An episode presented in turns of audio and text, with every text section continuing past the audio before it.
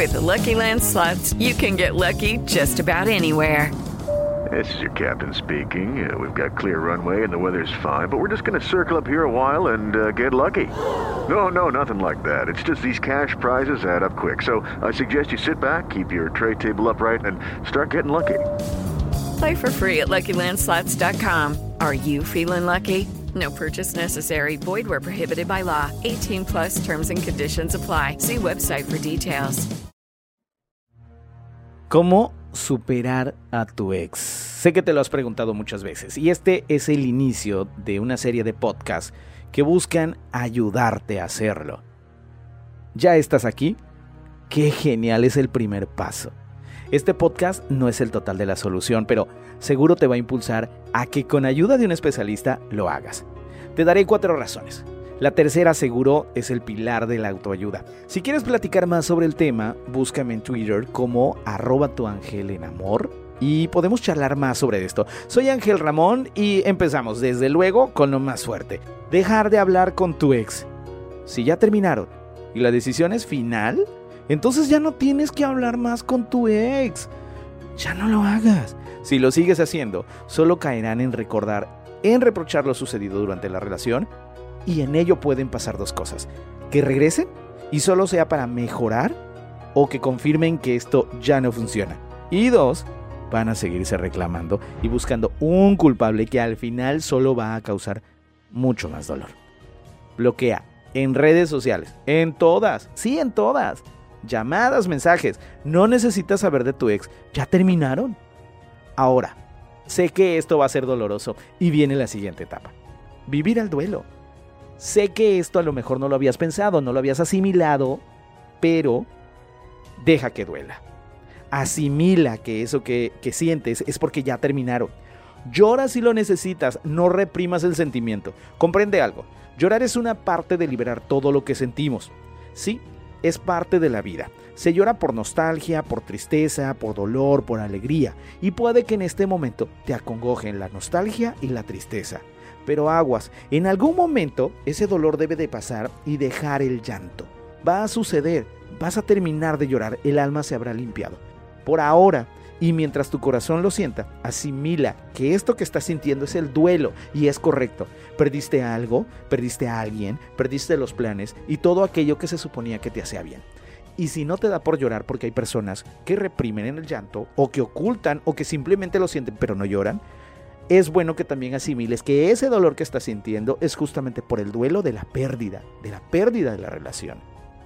Es necesario que lo vivas ahora, que no ocultes que no sientes nada, eh, no, no siento nada, no, no, sí, lo estás sintiendo. Si lo haces y lo ocultas, te va a alcanzar en algún momento y solo estás postergando esta parte. Ahora, si estás viviendo el duelo y a lo mejor lo quieres vivir en soledad o lo quieres vivir en las fiestas, respóndete esto. ¿Qué me hace bien? ¿Estar solo, aislado de todos o disfrutar de mis amigos y la fiesta? Y esta parte es crucial por una razón muy grande. De esto depende que te sientas bien en realidad u ocupes para disfrazar que estás bien. No te engañes, no se trata de hacer como que, ah, no pasa nada. Porque lo único que estás haciendo es postergar. Si decides limpiar tu mente, limpiar tus ideas en soledad, déjame decirte que será interesante, pero no menos doloroso este paso.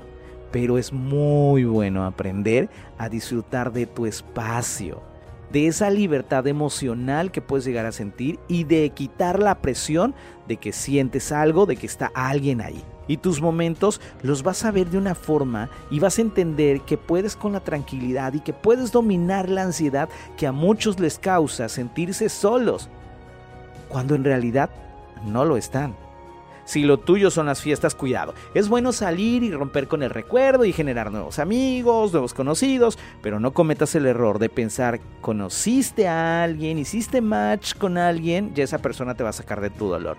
Ve y diviértete, pero para ti, sin engancharte con alguien más. No lo hagas.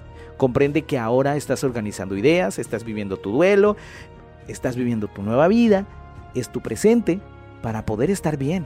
El alcohol no es la solución, también debes de pensarlo. ¿eh? Puede que solo saque el dolor con canciones, cantar, hazlo, pero no le llames. No le dediques canciones, no le mandes mensajes, ya lo tienes bloqueado, déjalo ahí, detente. Después de esto, va a venir algo que se llama hacer algo con tu vida, porque te va a sobrar mucho tiempo. El tiempo que le dedicabas a él, pues obviamente, el tiempo que le dedicabas a ella, pues ya no, ya no está. Esto suena muy feo, pero es real. Cuando terminamos una relación nos quedamos como que en el limbo. Todo lo planeado ya no se podrá hacer. Pero estamos obviamente abrumados también por lo sucedido. Entonces estamos como que, ¿qué hago? En cuanto tu mente se sienta más despejada, inicia un proyecto, un proyecto realista, ese que sepas que vas a poder hacer y que te llenará de orgullo.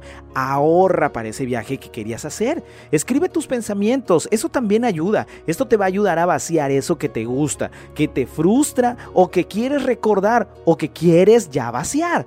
Adopta posiblemente una mascota, si es que no tienes. Si tienes una, entonces dedícale ese tiempo que no le dedicabas, que no le dabas. Visita a tu familia, visita a tus amigos, esos amigos y esa familia que sabes que será bueno charlar con ellos. Ve y tómate ese café tú solo y mira a las parejas ser felices. Se impregna uno de ella. Déjalo ser, disfruta cómo los demás pueden ser felices. Y piensa algo que es real y ejecútalo.